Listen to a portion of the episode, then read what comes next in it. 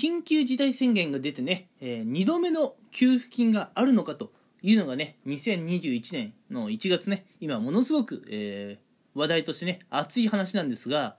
これね、えー、まあ、麻生さんはね、うん、もう2度目の給付金はないと、うん、はっきりとね、もう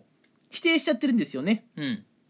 まあ、我々国民からしたら、こうやっぱね、緊急事態宣言が出て、なかなかね、仕事もしにくくてね、収入も得にくいこの状況で、やっぱ一律給付金っていうのはね、欲しいところなんですが、麻生さんはもうないとね、これ一度ならず二度ぐらいね、もう言ってる話なんですね。うん。で、今回お話ししていく内容は、果たしてね、2度目の給付金はまやるべきなのか、えー、やるべきではないのかっていう話をね、ちょっとしていこうと思います。うん。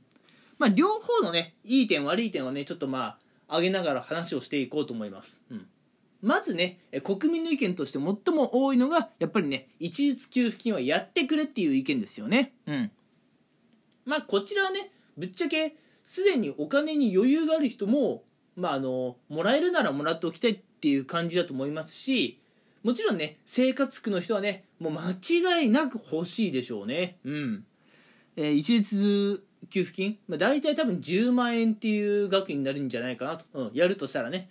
うん。なるんじゃないかなと思うんですけれどもやっぱり10万円ってさ大きい額だと思うのであるかないかこの差はねかなりあると思うんですよね。うん、なので国民の皆さんが、うん、この緊急事態宣言あ宣言宣伝じゃない緊急事態宣言を受けて2度目のね給付金を求めるっていうのはねまあごくごくまあ当たり前な、うん、流れだろうというふうに思っています。うんもうだってこの新型コロナウイルスの影響でさ一体どれくらいの方が亡くなってもうどれくらいのね会社が倒産したことかって話ですよ。かなりねとんでもない。うん。であのー、まずこの一律給付金10万円を配るってことはまあ皆さんのね生活がちょっとはね楽になるというか豊かになるっていう点でいい点があるんですがこれね、うん、麻生さんはじゃどういう理由で反発をしているのかというとですねこれもう結構記事にもなってたりするんですけれども、えー、まあ後世にね借金を残すのかお前らはという話なんですね。うん。まあ要するに僕らの次の世代次の世代次の世代そういったところにね借金を増やすだけなんだぞと言ってるんですよ。うん。うん。なんでねそういうことを、まあ、安易にするもんじゃないと麻生さんは言ってるんですね。うん。まあこれは確かに分かりますよ。うん。そんなね天から勝手にお金が降ってくるわけじゃないんで今ね10万円を給付するとしたらねその分ねどっかで借金がのしかかってくることは間違いないですね。うん。まあなんでね確かに後の世代のことを考えるとこうあんまりねこうガツガツガツガツ今お金を食わない方がいいというかねあの安易お金を配らない方がいいっていうね麻生さんの意見も分からなくはないんですよね。うん。ただこれに関してもまたやっぱ反発意見が出ていて、うん、今をねしっかり生きられない、うん、特にね2020年2021年はねあの結婚するっていう方もね減ってきているんですね。うん。それは結婚をしなければさあの出産とかもないからどんどんね少子化が進んでいって後世のね子供たちの人数がどんどん減っていく、うん、そういう未来はね簡単に想像できます。うん。今がね豊かに生活できないのにお前何を後世のことを言ってるんだというのがね結構あの反発意見として多いんですね。うん。まあそれもそうだと思いますよ。うん。確かにね。あの繰り返しにはなるんですけれども自分一人がね生きていくのが精一杯なのに結婚してで子供を授かってで子供を養ってそれは無理でしょ。うん。自分のね生活だけでいっぱいいっぱいなんだからどうやったら2人あの1人目2人目3人目っていうね子供をね育てていけるのか。まあ確かにわけわからん話ですよ。うん。まあわけわかんない話ではありますよね。うん。でもたとえね新型コロナウイルスの影響でさあのー、まあ日本がねさらに少子化が加速したとしてもうん。まああのはっきり言ってしまうと日本っていう国がねこう消滅するっていうことはないと思うんですよ、うん、てかないですね。うん。あのどんどんね税金が高くなったなったりとかで、うん、どんどんね住みにくい日本になることはね可能性としては全然あるんですがえー、もう日本という国がねもう破綻して、まあ、中国にまあ吸収されるみたいなね。そういうことってなかなかないと思うんですよ。うん。なんで、ね、やっぱなんだかんだ言って日本には未来がこうやっぱあるわけですよ。うん、ってなるとやっぱり後世のことはね少しは考えないといけないっていう意見もまあ分からなくはない、うん、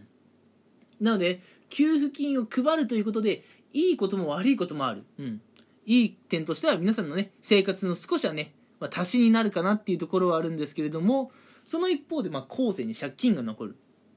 反発意見としては今も満足に生きられないのに後世のことなんて考えられねえっていう意見に対していやなんだかんだ言ったって日本にはさこれから10年も20年もねさらにその先続いていくんだからさやっぱり後世のことはちゃんと考えなきゃいけないでしょう、うん、今だけは見ててもダメですよ。っていうね、まあ、意見もあるっちゃある、うん。まあ、あの日本にはねこう一律給付金、うん、以外にもあの例えばねこう職え？なんだ失業手当ってやつかな？そういったものはありますし他にもね、あのー、まあ、皆さんの生活費の足しになる方法とかね制度っていうのはあるにはあるんで、うん、確かにねこのまあ給付金だけに頼るのはちょっと違うかなっていう気がしますけれどもやっぱりねでもまあ欲しいところは欲しいですよね。うん、でただここでねまあ私の意見をね、えー、言わせてもらうと、うん、1回目、うん、1回目の給付金が行われた時って、うん。まあ、対象者全員にまあ無条件に一律で給付したじゃないですか。うん、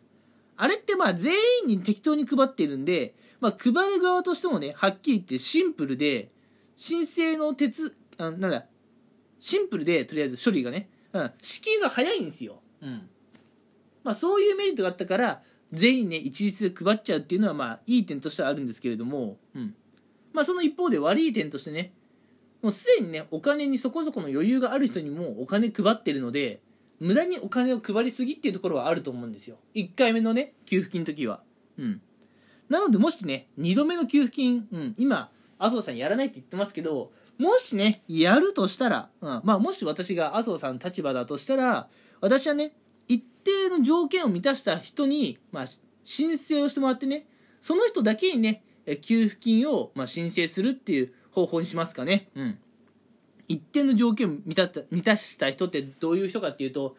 まあ、例えばね年収が600万円600万円以上ある人にはあの何が何でも給付しません。とかね、うん、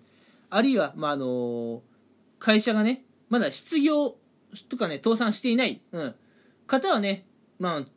時短営業がね要請されているかもしれないけどそういった人にはあげないとかね、うん。まあ、ちょっとそういう感じで条件付きでねこうお金を配ればいいんじゃないかなっていうところですね、うん、なので反対でもなく賛成でもなくどちらかというと中間を取ったっていうのが私の意見なんですけれども、うん、ただね、やっぱ多少はね、こう、必要な人にはね、お金は給付してあげてほしいなと思います。うん。皆さんは、えー、今回のね、えー、給付金、2度目の給付金についてはどのようにお考えでしょうかと。うん。やっぱね、必要な人にだけ渡ればいいかなと思っています。はい。てな感じでね、えー、今回は、え日本でのね、2度目の給付金一体どうなるって話をしていきました。はい、今回も聞いてくれてありがとうございました。